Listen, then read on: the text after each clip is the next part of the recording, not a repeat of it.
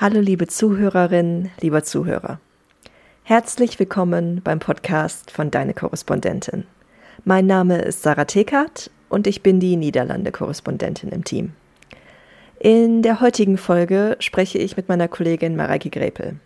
Sie ist unsere Irland-Korrespondentin, aber um dieses Land soll es heute nicht gehen. Mareike hat nämlich sozusagen die letzten Monate mit einer weltweiten Recherche verbracht. Sie hat ein Buch geschrieben, Change is Female. Und darüber wollen wir heute sprechen. Und bevor es losgeht, noch ein kurzer Hinweis. Wenn euch deine Korrespondentin gefällt und ihr wissen möchtet, wie ihr uns und unser Magazin unterstützen könnt, dann bleibt auf jeden Fall ganz bis zum Ende der Folge dabei.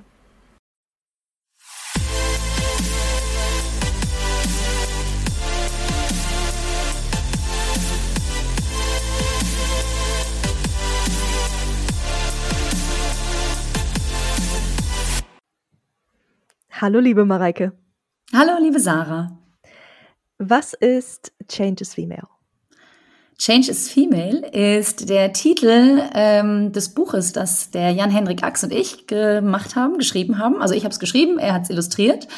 Und ähm, ja, in dem Buch stellen wir äh, in 25 Kapiteln 28 Frauen vor, die im Idealfall alle Menschen auf der Welt kennen sollten.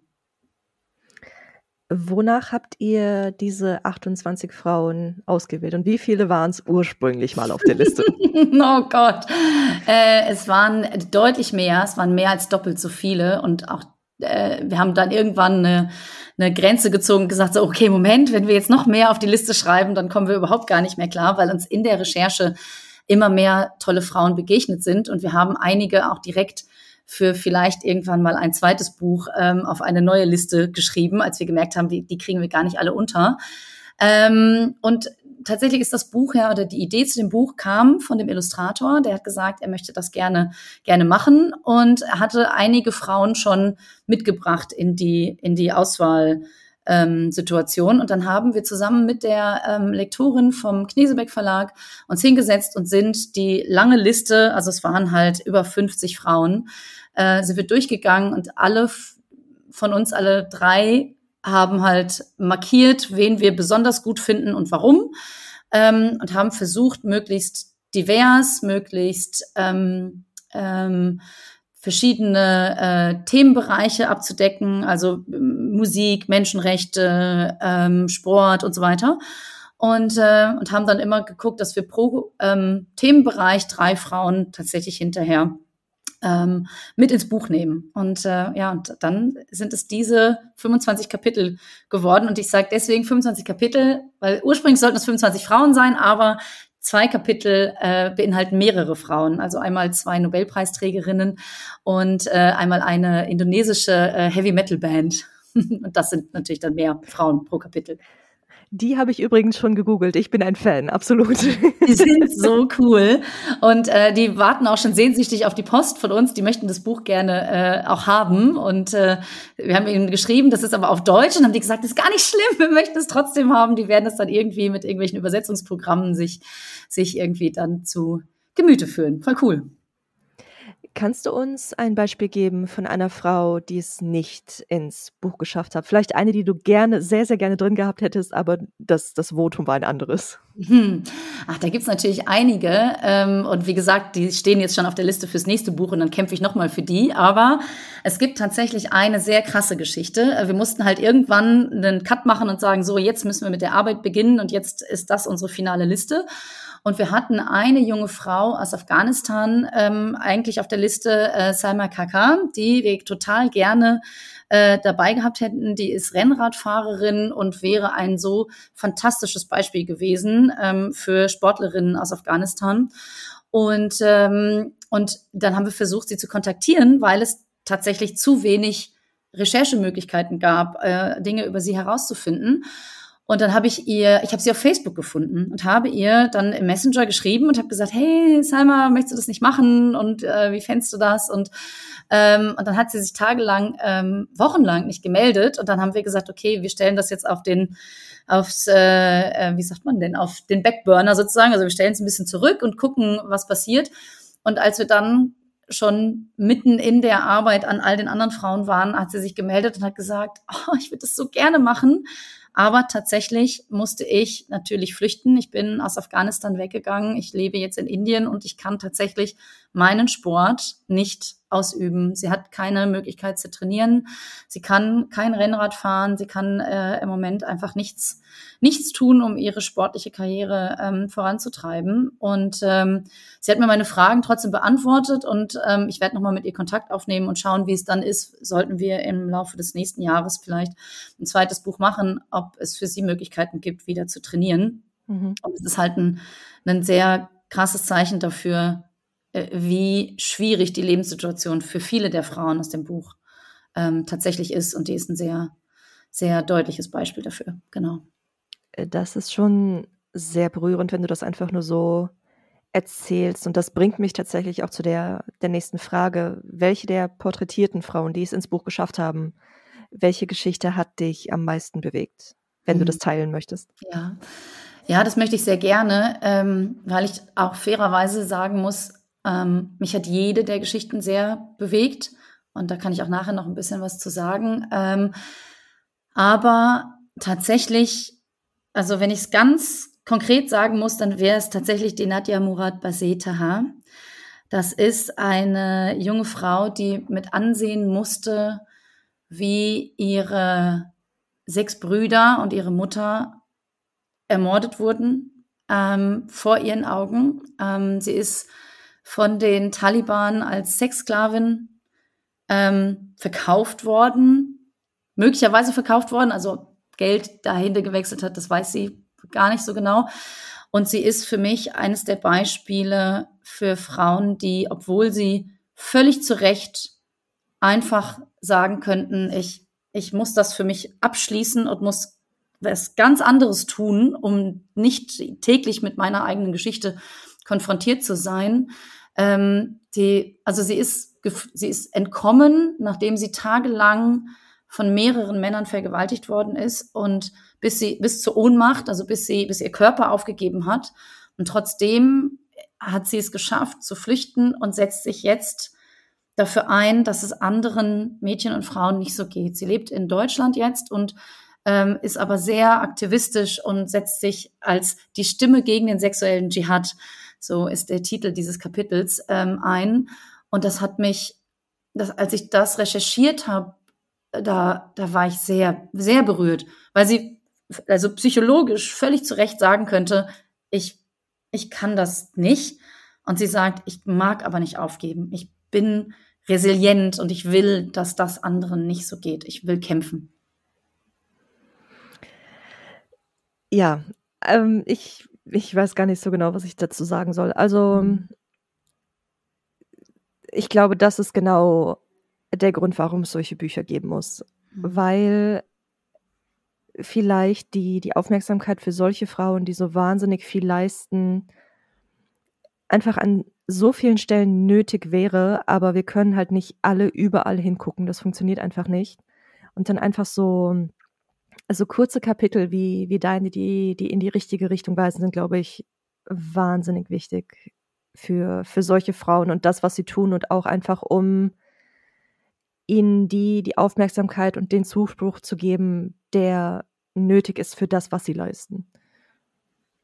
Ja, ja, auf jeden Fall. Und ähm, ich glaube, dass man so ein Buch, ähm, das ist natürlich auch total, es sieht fantastisch aus. Es ist ähm, ein, ähm, mm, eine, es sieht auf dem Kaffeetisch gut aus, aber äh, der Inhalt ist, ja, ist so bewegend, weil diese Frauen so viel, so viel leisten und so viel schaffen. Ähm, und ich möchte direkt dazu sagen, das sind ja nicht nur Frauen, denen die ganze Zeit tragische, dramatische Dinge passieren. Es sind ja auch Künstlerinnen ähm, dabei, es sind Aktivistinnen dabei, die, die keine so dramatische Vergangenheit haben. Aber ähm, gerade diese Mischung aus, aus Frauen, dieser Querschnitt dessen, was wir da abbilden können, ist, glaube ich, das, was, was so ein Buch ausmacht, auch tatsächlich. Dein Buch ist jetzt seit ein paar Monaten im Verkauf. Wir werden auch gleich die Daten noch in die Shownotes setzen für ZuhörerInnen, die, die das gerne kaufen möchten. Ich kann es sehr empfehlen, auf jeden Fall. Was waren die Reaktionen, die ihr bisher bekommen habt? Mhm. Ähm, bislang tatsächlich durchweg positiv. Ähm, also ganz viele Menschen, ähm, die vielleicht sonst solche Bücher gar nicht gekauft hätten oder kennengelernt hätten, äh, haben sich bei uns äh, gemeldet, also aus dem Umfeld natürlich, ähm, aber wir haben zum Beispiel auch schon Lesungen in ähm, äh, Bibliotheken in Dresden gemacht äh, mit äh, jungen LeserInnen und da gab es wirklich viele positive Rückmeldungen, die gesagt haben, also Menschen, die gesagt haben, krass, das wusste ich alles gar nicht. Ich, ich verliere mich in den Kapiteln. Ich, ähm, ich fange an, eins zu lesen und denke, ach, guckst du mal rein. Und dann bin ich aber so fasziniert von der Geschichte dieser Frau aus diesem Kapitel, dass ich dann tatsächlich weiterlese. Und, ähm, und es sind auch, also es sind Texte, ähm, es sind immer so drei Doppelseiten äh, pro Frau. Es sind natürlich viele Illustrationen auch, aber ähm, die sind halt eine gute Länge. Also man kann das gut lesen, ohne dass man irgendwie jetzt dafür drei Stunden Zeit irgendwie braucht. Ähm, und, äh, und trotzdem sind, das, sind die wichtigsten Informationen natürlich alle drin über die Leben der Frauen. Nur aus Neugier bei dieser Lesung, wie war das Publikum geteilt? Also wie viele Frauen, wie viele Männer und natürlich, ich denke jetzt Binary, es gibt noch sehr, sehr viel mehr dazwischen, aber einfach nur im, im Allgemeinen so die Frage, dass ich mir das mhm. richtig vorstelle. Hm, also ähm, es waren ja tatsächlich, also die meisten Lesungen, die wir bislang gemacht haben, waren ähm, vor Jugendlichen ähm, äh, und tatsächlich eine Buchpräsentation äh, mit einem sehr gemischten Publikum. Ähm, ich möchte behaupten, äh, das hat sich ähm, ja, es hat sich schon relativ die Waage gehalten. Non-binäre, das kann ich natürlich, wenn man sich nur kurz kennenlernt in so einer Gruppe, das kann ich natürlich nicht sagen. Vor allem bei den Jugendlichen sind die ja dann nicht alle bereit, äh, sich direkt zu positionieren in, in so einer, so einer Situation. Ähm, aber es war ganz interessant, dass das in, ähm, in Dresden war weil wir am Anfang auch gefragt haben, so wie ist das denn bei euch zu Hause mit der Gleichberechtigung? Also es gab auch immer ein Gespräch mit dem Publikum ähm, und, ähm, und tatsächlich ist aus der, der Tradition der, der DDR eine, noch eine andere Familiengleichberechtigung vorhanden tatsächlich in Dresden. Also die meisten waren überrascht, wenn ich gefragt habe, arbeiten bei euch beide Eltern? Und die haben alle gesagt, ja sicher. Also für die war das ganz, war das ganz klar. Ähm, und, äh, und es gab auch ganz interessante Nachfragen, so ob jetzt so Teilzeitfalle und Gender Pay Gap und so. Ähm, das ist tatsächlich da noch ein bisschen, ein bisschen anders gelagert als jetzt in Nordrhein-Westfalen, wo ich lebe und wo die Diskussionen dann tatsächlich eine andere, eine andere, äh, eine andere Richtung nehmen. Meine Frage zieht so ein bisschen darauf ab, weil ich den Eindruck habe, es gibt jetzt, und das ist, ich finde es super, das, darum geht es gar nicht, aber es gibt jetzt halt sehr viele Bücher, so wie Deins Changes Female oder äh, Goodnight Stories for Rebel Girls, was ich natürlich sehr, sehr supporte, aber gleichzeitig denke ich, sind das vielleicht Bücher, die für einen bestimmten Markt geschrieben werden? Und ich könnte mir schon vorstellen, dass du natürlich eine männliche Zielgruppe, dass du auch Leser im Kopf hattest, als du das mhm. geschrieben hast, aber gleichzeitig frage ich mich, wie viele Männer jetzt aus meinem persönlichen Umfeld zum Beispiel so ein Buch für sich kaufen würden, wenn es jetzt nicht darum ginge, es vielleicht ihren Töchtern vorzulesen. Mhm. Also ich glaube, die Frage ist einfach, ist, sind das Bücher von FeministInnen für Feminist innen und erreichen solche Bücher Leute, die nicht in dieser Bubble mhm. sind? Mhm. Das ist eine, ist eine super Frage. Ähm, ich weiß, dass man mit so einem Buch bei FeministInnen offene Türen einrennt.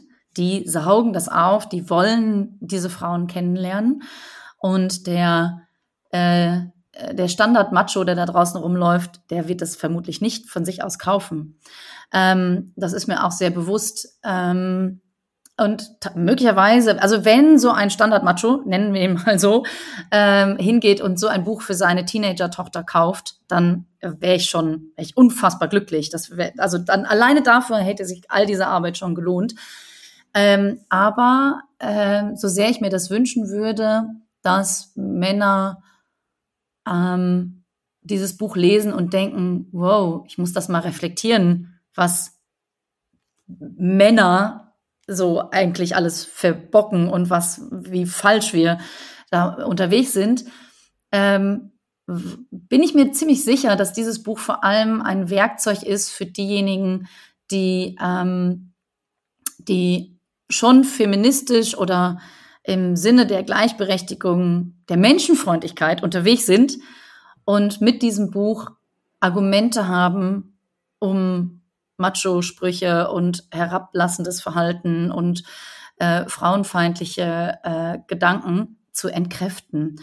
Also, wenn man dieses Buch gelesen hat und über diese Frauen Bescheid weiß, dann hat man in jeder Diskussion, wo irgendein ein, ein Mann oder von mir aus auch eine, eine Frau äh, herablassend sich gegenüber ähm, Frauen äußert, man hat direkt Argumente. Man kann sofort sagen, ich kann beweisen, dass Frauen unfassbare Dinge leisten und leisten müssen. Und ähm, deswegen fände ich super, wenn das einfach alle Leute in der Tasche haben, bitte. Und äh, also so mache ich's. Ich habe es tatsächlich überall, wo ich hinfahre, egal ob es was mit diesem Buch zu tun hat oder nicht, ich habe es jetzt immer dabei, weil ich äh, so froh bin, dass ich all diese Dinge jetzt weiß, dass ich die alle recherchieren durfte. Es war natürlich krasse Arbeit. Das Buch zu lesen ist sicherlich weniger Arbeit als äh, es zu schreiben, aber aber es ist halt das gleiche Werkzeug und das das finde ich ist die, so ein bisschen die die Aufgabe dieses Buches. Abgesehen von dem Werkzeugstatus, dass du jetzt äh, Antifeministen das verbal um die, um die Ohren hauen kannst, dieses Buch. Ja. Was hat die Arbeit an dem Buch mit dir gemacht? Was hast du daraus mitgenommen? Mhm. Ähm, ich habe äh, das aus ähm, verschiedenen beruflichen und, ähm, und familiären Gründen äh, in einem relativ straffen Zeitplan recherchieren müssen ähm, und habe in einigen Wochen im letzten Jahr tagelang manchmal nichts anderes getan, als zu recherchieren und zu schreiben. Ähm, ein Text dauert, würde ich mal schätzen, je nach ähm, Quellenmenge. Also bei manchen Frauen gab es natürlich sehr viele leicht zugängliche Quellen.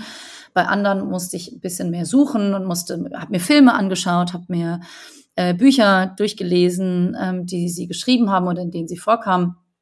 Und ähm, es hat mich aber tatsächlich gar nicht ähm, hm, beruflich, körperlich ähm, angestrengt, sondern ähm, ich habe gemerkt, dass ich sehr nah bei den Frauen bin. Bei manchen ein bisschen in so einer Bewunderungshaltung. Also wenn eine 23-jährige Ingenieurin bei der NASA die Mars-Missionen mit vorbereitet, dann denke ich so krass, was habe ich eigentlich mit 23 gemacht? Definitiv, definitiv nicht bei der NASA gearbeitet. Ähm, und, ähm, und bei vielen Dingen natürlich, also ich wirklich denke, wow, was haben die alles geleistet? Ähm, aber ich habe vor allem ähm, auch immer wieder, ich habe immer viel äh, Rückmeldung gegeben, dem, also dem Illustrator viel Rückmeldung gegeben, weil der natürlich auch anhand meiner Recherchen dann, dann Bilder entworfen hat, die dann zum Inhalt des Textes passen äh, mussten. Und der, der Jan-Hendrik Axt hat, ähm, hat dann immer so ein bisschen mein, meine, mein Aufgewühltsein auffangen müssen, weil ich ganz oft gesagt habe, ey Jan, was gibt es unfassbar viele extrem schlechte Männer. Also auf dieser Welt stehen so viele Männer jeden Tag auf und sind sich dessen vermutlich sehr bewusst, dass sie an diesem Tag Frauen scheiße behandeln und finden sich auch noch toll dabei. Und es gibt wirklich viele tolle Männer und ich finde, ich möchte überhaupt gar nicht die Hardcore-Männerhasserin sein, sondern ich weiß, dass es tolle Männer gibt und es gibt tolle Feministen, die, ohne die wir nicht, nicht funktionieren können ähm, und ohne die Gleichberechtigung nicht funktionieren wird.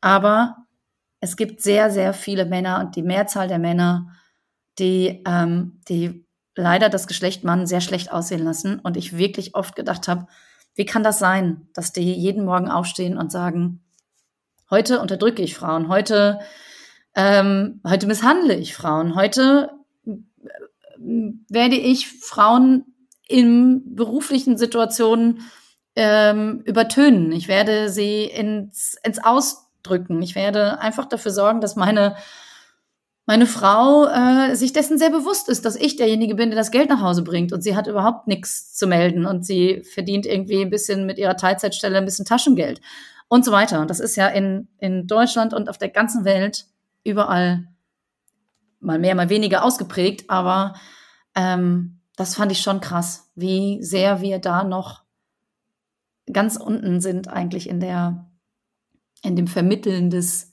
Gleichberechtigungsgedanken. Vielleicht mal um die Perspektive zu drehen. Hast du mal deinen Kollegen gefragt, was die Arbeit an dem Buch mit ihm gemacht hat? Abgesehen mhm. davon, dass du ihn als Punching Bag benutzt hast. Ja, also dadurch, dass es ja seine ähm, äh, Idee war und, ähm, und sein, sein Wunsch, ähm, ähm, diese Frauen vorzustellen und äh, quasi dann zusammen mit dem Verlag nach jemandem wie mir gesucht hat, ähm, war ihm das, glaube ich, zunächst schon an sich bewusst, dass das sehr bewegend sein kann und wird. Aber dann in der Arbeit, als er dann immer mehr Einblicke bekommen hat in das Leben der Frauen, die er ja für sich erstmal nur anrecherchiert hatte und erstmal geguckt hat, ist das eine Frau, äh, die ich gerne in diesem Buch ähm, porträtieren möchte. Ähm, da, ja, äh, da ging es ihm sicherlich oft ähnlich und, äh, und ich glaube, dass er auch oft gedacht hat, wow, es gibt viele Männer, die die Menschen wie mich schlecht dastehen lassen. Und, ähm, und ich möchte gerne, ähm, möchte das gerne besser machen. Und ähm, ja, ja, lustigerweise ähm, bei einer der Lesungen in Dresden, ähm, da hat ein pfiffiger, sehr junger Schüler sich gemeldet und hat gesagt, äh, habt ihr eigentlich das gleiche Geld verdient für das Buch? Und dann haben wir uns angeguckt und mussten kurz überlegen, äh, sagen wir das jetzt? Und dann äh, hatten wir das, Gott sei Dank hatten wir das klar untereinander. Äh, tatsächlich haben wir exakt das gleiche Honorar bekommen. Es wäre jetzt auch krass gewesen bei so einem Buch, wenn das nicht der Fall gewesen wäre. Aber ich fand das ganz, ganz clever von dem, von dem Schüler, das mal kurz abzufragen. Ähm, aber ja, also ich glaube, es ging uns sehr ähnlich. Das ist vielleicht die, die, die kurze Antwort auf die Frage. Du hast vorhin gesagt, ihr habt schon eine, eine Warteliste sozusagen für das mhm. nächste Buchprojekt. Aber ich werfe jetzt einfach mal eine Idee in den Raum und du sagst mir, ob da vielleicht ein drittes Buch bei rauskommt. Wie wäre es mit einer Changes Female Variante mit Alltagsheldin, die nicht schon weltberühmt sind? Und ich weiß, dass nicht alle äh, porträtierten Frauen in deinem Buch weltberühmt sind. Hoffentlich werden sie es jetzt mhm. durch, durch dein Buch. Aber vielleicht auch einfach Frauen, die die ganz normal in ihrem Alltag andere Menschen berühren und was leisten und dadurch zur Heldin werden. Glaubst mhm. du, dass wir mhm. sowas brauchen und dass sowas realisierbar ist? Ja, ja, ich glaube, dass wir so etwas brauchen. Ich glaube, dass wir Alltagsheldinnen darstellen müssen. Ich glaube aber, dass wir das in den alltäglichen Medien tun müssen. Ich glaube, dass wir das auf äh, Plattformen wie deine Korrespondentin machen müssen, dass wir in äh, in Tageszeitungen, in Magazinen, im Fernsehen, im Radio, dass sich das durchsetzen muss, der Gedanke, dass wir Frauen gleichwertig darstellen und Alltagsheldinnen, inspirierende Frauen überall dort darstellen, wo Medien Menschen erreichen können. Ähm, so gerne, also ich würde sofort so ein Buch machen, aber ich glaube, ein Buch, das einmal im Jahr oder einmal erscheint, einmal in zehn Jahren erscheint, ähm, da nicht so einen Impact hat wie ein kontinuierliches Berichterstatten über Frauen, die, die, die berichtenswert sind. Und das sind sehr, sehr viele Frauen. Ähm, das merken wir ja bei deiner Korrespondentin tatsächlich. Äh, und es gibt ja auch ein Buch von deiner Korrespondentin, in dem halt viele dieser Alltagsheldinnen ähm, äh, gezeigt werden. Und ja, da bin ich tatsächlich der Meinung, dass so gerne ich so ein Buch machen würde, äh, ich ein, ein Konzept wie bei Changes Female insofern gut finde, als dass es so ähm, diese Rollenvorbilder, ähm, die sind halt Frauen, die sind schon etwas bekannter oder erfolgreicher. Also wir bewegen uns da in einem ganz krassen äh, Gefälle natürlich. Also wenn wir von Billie Eilish sprechen, die in dem Buch auch vorkommt, die ist natürlich unfassbar berühmt Millionen von Menschen ähm, wissen, wer Billie Eilish ist. Und wir haben natürlich Frauen wie, wie Nadja, die ich vorhin erwähnt habe, die kaum jemand kennt. Ähm, aber das sind natürlich trotzdem alles Rollenvorbilder. Und ich würde gerne allen jungen Frauen und Mädchen ähm, sagen, wenn ihr eure Zeitung aufschlagt, findet ihr da Frauen, die ihr auch als Vorbilder nehmen könnt, die ihr sein könnt, wenn ihr wollt. Und dann wäre es auch nicht in der feministischen Blase, wenn es einfach in der Lokalzeitung, im Radio, überall laufen würde und wenn es eben nicht speziell darauf fokussiert ist, dass es Change is Female ist, sondern einfach nur eine besondere Person, die die Welt kennen sollte. Ja, ganz genau. Ja. Worauf können wir uns als nächstes von dir bei deiner Korrespondentin freuen? Ja, also ähm, ich habe tatsächlich mehrere Geschichten äh, in der Pipeline gerade. Ähm, ich habe ja gerade schon erzählt, durch ähm, familiäre äh, äh Dinge, ähm, Trauerfall in der Familie, war ich in den letzten Monaten relativ ähm, äh, mit anderen Sachen beschäftigt und kann aber jetzt tatsächlich wieder äh, recherchieren und wieder neue, ähm, neue Themen angehen. Und ähm, ich freue mich total, dass es auch sehr, sehr abwechslungsreich ist. Also ich habe eine Geschichte über ähm, äh, Irlands erste komplett nachhaltig produzierende äh, Fashion-Designerin. Ähm, das finde ich total spannend, ähm, was die macht. Äh, dann habe ich ein Interview gemacht mit einer Autorin und ehemaligen Prostituierten äh, in Irland, die äh, das gesamte Konzept Sextrade äh, beenden möchte und die absolut dagegen ist, dass Prostitution so weiterläuft, wie das bislang der Fall ist. Ähm, dann habe ich ähm, äh, ein Team kennengelernt, das einen Film macht über weibliche Boxer, also Boxerinnen. Ähm, okay, es war ein weißer Schimmel, also über Boxerinnen ähm, der, es ist ein Featurefilm, der ähm, äh, Anfang nächsten Jahres erscheinen wird und, äh, und da durfte ich Einblicke in die Arbeit äh, des Filmteams haben und das ist etwas, was noch ansteht, ähm, weil leider die Protagonistin erkrankt war, als ich das letzte Mal in Dublin war. Ich würde, werde hoffentlich im Juni eine ähm, Frau treffen, die die älteste äh, Rallye-Fahrerin der Welt ist, die äh, also bis ins hohe Alter noch ähm, Autorennen gefahren ist und ähm, die als älteste Frau der Welt in einem Formel-1-Wagen über einen Formel-1-Track äh, gefahren ist. Und äh, Rosemary Smith heißt sie. Und ähm, ja, da bin ich sehr gespannt. Da hoffe ich sehr, dass das klappt in den nächsten, in den nächsten Monaten. Also es gibt viel zu tun und viel zu schreiben über viele tolle Frauen. Und äh, ich bin sehr gespannt, ja, wie das so weitergeht in diesem Jahr. Mareike Grepel, vielen Dank und viel Erfolg mit allem. Es war mir ein Vergnügen. Dankeschön. Tschüss. Und bevor ich diese Folge abschließe, noch kurz ein Hinweis.